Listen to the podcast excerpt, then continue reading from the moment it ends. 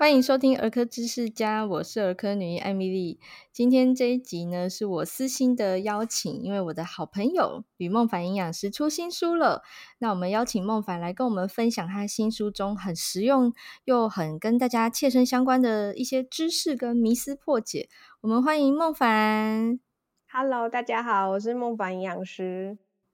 太好了，我们刚刚搞了一阵子的 三 C 问题。好，我们呢开门见山就来分享一下故事好了，因为我自己列的第一题啊，就是我周边发生的两个故事。两个都是坚果吃太多，一个是成人，一个是小孩。成人就是我爸妈，我本人的爸妈呢，想说，诶，那个点心吃面包好像不太健康，会胖，所以他们就改吃坚果，想说坚果有很好的油脂哦，对心血管健康有益这样子。嗯，就有一天，我就发现他们怎么变胖了。后来我是带去营养师门诊哦，仔细的问了之后，发现原来他们坚果吃过量，就他们日常生活饮食没有改变，可是坚果吃太多这样子。那另外一个是朋友的小孩，他们也是一样，就想说哦，点心时间不要让孩子吃面包、蛋糕这种精致淀粉。对，所以呢，他们就让孩子吃没有调味的，也没有糖粉的坚果，殊不知也是吃太多。那就营养师下凡来解答，到底坚果可以吃多少啊？坚果就是一天大概会吃，建议吃一到两份。那一份是多少呢？一份是其实就是一汤匙，一汤匙汤匙讲的是一般那个面摊会给的那种塑胶白色薄薄的那个汤匙，一汤匙就是大概一份。举例来讲啊，像那个核桃比较大颗，对，两颗完整的核桃你丢进去大概就一汤匙了嘛，那样就是一份。那如果像杏仁或腰果的话，大概五颗上下，就也是大概一汤匙，嗯，你可以想象一下。那剩下像开心果比较小，它可能就是十五颗，花生仁大概就十颗。嗯，那其他比较更小的呢，像那个瓜子、葵瓜子、南瓜子的话，就反正也就不太可能这样一颗一颗数啦，你就一样丢到那个汤匙，大概一汤匙就一份。那我们一天就是建议一到两份就好了。哦，一平匙对不对？不能堆尖尖的。对对对，不是尖尖，是平的。OK，所以如果呃手边没有塑胶汤匙，我自己是拿出我的手来看哦，我觉得大概女生、哦，成年女性可能三三只手指的这个体积差不多。就大概是一份了啊。如果手比较大的人，也许两只手指的量齁，这是一整天。对，呃，真的是会饿的时候啊，吃生菜沙拉就是比较低热量嘛。可是如果你要摄取好的油脂，坚果真的是一个蛮好的选项，只是要记得适量。嗯，那如果说你觉得你吃了一份还是没有饱的话，我个人是蛮推荐喝牛奶的，因为国人健康的营养调查概况发现很多齁，从青少年年开始，那个乳制品都摄取不足，就是鲜奶喝不够，呃，像优酪乳啊、优格这些都摄取不够，诶，对，所以第一题我们讲坚果，第二题来讲牛奶好了。有些人对牛奶有一些不知道该说偏见还是迷思哦，他们觉得牛奶很很邪恶，然后甚至有人还 觉得说低脂奶是不是处理过所以不好？真的有这样的问题吗？嗯，就是低脂全脂奶，就是这这几年来就是改来改去，一下说低脂好，一下说全脂好，大家可能被搞得有点晕头转向的。嗯，首先要先讲，就是低脂奶它。制作的过程中并没有添加所谓什么不好的化学药剂，很多人因为这样怕到都不敢喝。对，对，它只是很单纯的用物理的方式，就是离心，然后脂肪比较轻，它会跑到上面，然后再把脂肪拿掉，对，就可以了。这么简单的方式，所以低脂奶不会有所谓的化学残留药剂这样子。嗯，对，那。呃，往年会觉得不要喝全脂奶，是因为它脂肪比较高。然后呢，因为牛奶的脂肪里面也有饱和脂肪，这是确实的啦。那大家也知道饱和脂肪对心血管不好。对，那另外就是它脂肪比较高，它热量就比较高，所以有一部分人会认为这样子比较容易胖。嗯，可是呢，就是也是近几年来的研究这样同整看起来，发现说，其实以我们每天一到两杯奶这样的量来看的话，不管是喝低脂奶或是全脂奶，其实对于心血管疾病啊，或是肥胖等等的没有太明显的差异，影响上面没有很差、嗯、很大的差异，所以现在就不太建议，也不是说不建议，就是不会认为说非得喝低脂奶不好。所以我现在都跟我的个案说，就是你只要不是把牛奶当 水喝的这种，但如果是一天适量喝的情况下，你就是看你喜欢喝哪一种就喝哪一种。对对啊。我我自己就是在网络上看到有这种谣言的时候，我想说哈，这样 gay，但是还好，我平常是喝习惯喝全脂奶哈，因为我觉得这样加咖啡非常的香醇好喝，对，就是我早餐仪式必备的一个那种醒神的一个步骤。所以低脂奶、全脂奶就是任君选择，那主要就是跟刚刚第一题的坚果一样，就是要适量。我们的这个我的餐盘里面有一个口诀，叫做每天早晚一杯奶，所以你一整天喝两杯就是适量的意思哦。嗯，那尤其是在成长中的青少年哈，身为儿科医师还是提醒一下各位家长，成长中的青少年呢，他们要快速的长高，热量需求也高哈，喝两杯牛奶完全不为过哈，甚至他可能还需要额外的补充一些钙质的来源。嗯，讲到钙质的来源哦，很多人会有吃保健食品的习惯，好，尤其是呃这个银发族群就会补钙哈，因为想说这样子够骨头哈。对，钙片怎么吃啊？因为因为我发现好多人不知道钙片要饭后吃会比较好，就尤其他们买的是嗯比较常见的这个碳酸钙系列的钙片。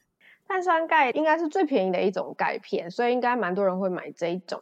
但碳酸钙它在酸性环境的吸收率会比较高，所以一般其实是建议在饭后服用。为什么？因为我们吃东西之后，胃酸才会开始分泌，那胃酸是酸性的，它就可以帮助这个钙片的吸收。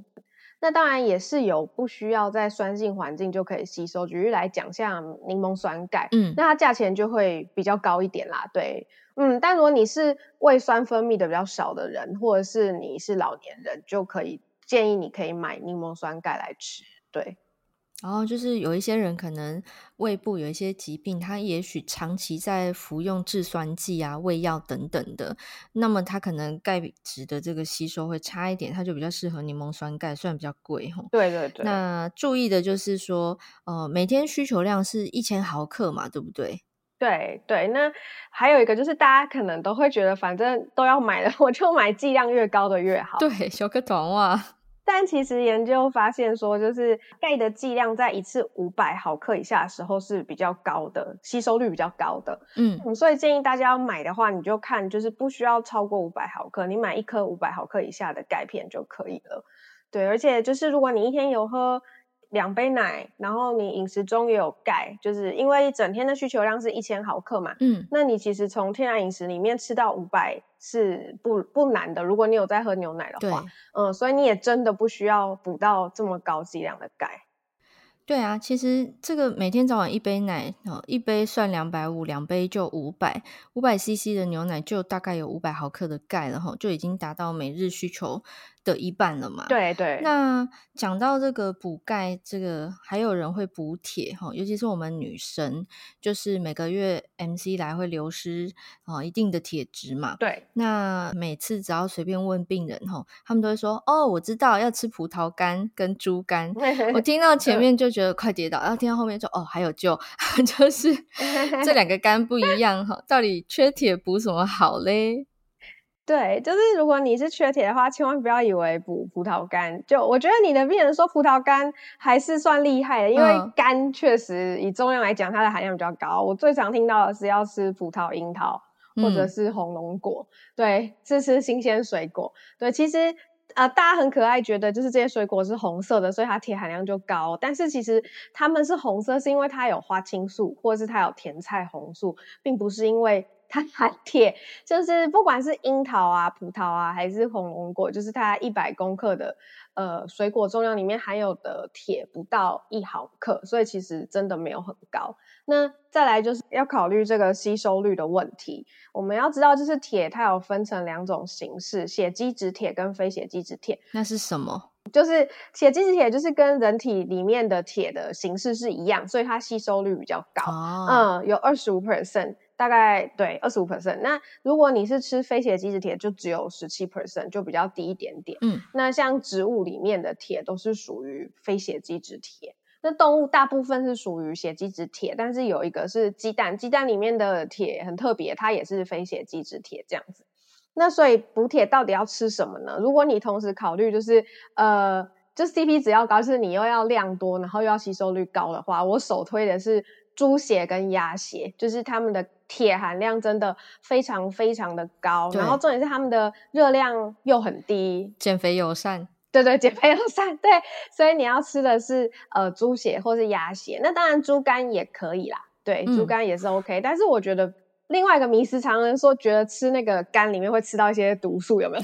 大家觉得那个肝是帮忙排毒的，所以吃肝就会得到很多毒素，嗯、这个也是错的啦。对，嗯。那如果你是那个素食者哦，素食者，好，先讲素食者。素食者的，就算是纯素食者也不用担心，因为像红苋菜还有红凤菜。然后白苋菜的铁含量都非常的高，那另外一个很高的是九层塔，只是大家九层塔比较拿来当配料啦，不会大把大把的调味。对对对，那还有一个很特别的是海鲜，海鲜的话像蛤蜊类的，蛤蜊啊、文蛤啊，或者是那个那叫什么生蚝之类的，铁其实也蛮高的哟。只是说它可能哎，你要吃很多颗啦，因为蛤蜊很小嘛，对，就是可能要吃到三十颗才会吃到一份蛋白质，哦、但。对，但它的铁含量是确实很高，所以一份白酒蛤蜊意大利面其实很可能五颗六颗就很多了，五颗六颗也不小补啦，就是吃起来还是对啊，我觉得还是比你去吃什么葡萄 来的 OK。嗯，总归一句就是动物性的来源会比较推荐，但是如果呃素食者的话，就是吃红凤菜，然后红苋菜。跟白苋菜对吗？对对对对对对，还有九层塔、okay. 啊，对，还有九层塔，哇！所以其实呃，补铁的话就是不要再吃水果了哈，吃水果最大的价值是维他命 C 哦。对，那有一说是那个铁质跟钙质会竞争吸收，所以不要同时补铁又补钙，这个影响会很大吗？嗯，就是觉得确实，因为他们两个。都是二价的离子，嗯，所以他们真的在肠道里面的那个吸收机制是一样。所以你同时大量的补这两样东西的话，它就会互相竞争，嗯，这是没有错的。对啊，所以我会建议就是不需要同你如果要补的话，不要买就是这两种同时量都很高的。比如说你是喝吃综合维他命，嗯，那如果它里头这两个都有，然后量又很多，那那我会觉得呃有点可惜。对，有点可惜啦。就是你可能就是买综合维他命里面，可能我随便举例，可能它没有铁，那但它有钙。然后你要补铁的话，哎，其实我觉得铁不太需要从铁剂去吃，哎，就是天然食物里头吃就好了。嗯，除非你真的很严重，什么缺铁性贫血，那那个是由医生开处方，那就是单方的东西。对对，不然真的。不需，我觉得不要自己去买铁来乱补，就是从刚刚讲的这些食物里面去吃就好了。所以正常人、平常人没事，真的，除非你是很严重的缺铁性贫血，被被医生诊断，然后需要吃呃药用的铁剂，啊，不然我真的觉得日常生活卖欧北 爆，真的真的没错。哇，这本书啊叫做呃营养师的饮食 Q&A 嘛，那里面就是囊括了两百个常见的呃你在整间或者是呃这个粉丝页很常被粉丝问到的问题哦。对，我自己看完的心得就是，总归一句话，没有一个超级食物，所以均衡饮食才是王道。不知道孟凡你有没有什么要提醒或者是分享给我们的听众朋友呢？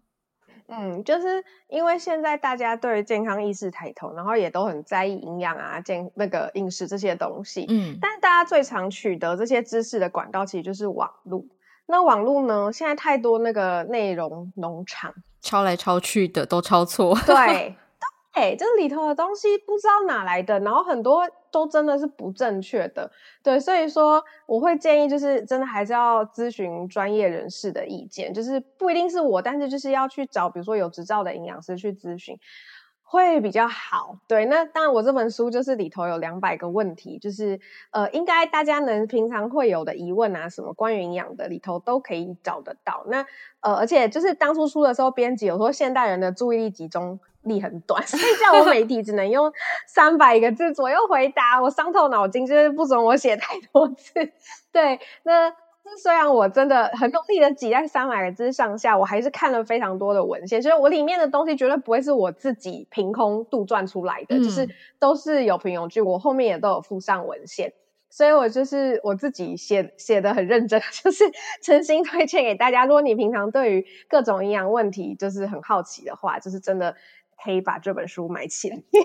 真的，那个我觉得人家说什么浓缩日月精华，其实孟凡参考的文献都是呃非常多国内外优秀的学者专家，好，所以其实不只是日月，应该是 decades，绝对不是日与月，是十年、数十年的研究精华都浓缩在这一本里头了。那我也是会把这本书的呃连接，还有孟凡营养师的粉丝团连接放在今天的资讯栏里头，邀请大家动动手指哦。帮我们五颗星评价。如果大家有更多的问题，也可以私讯我们点播哦，我就可以再次邀请面包哈，就是吕梦凡营养师来到我的节目当中，跟大家分享更多有趣的知识哦。祝福大家都可以健康均衡饮食每一天。谢谢你的收听，我们下次空中再见，拜拜，拜拜。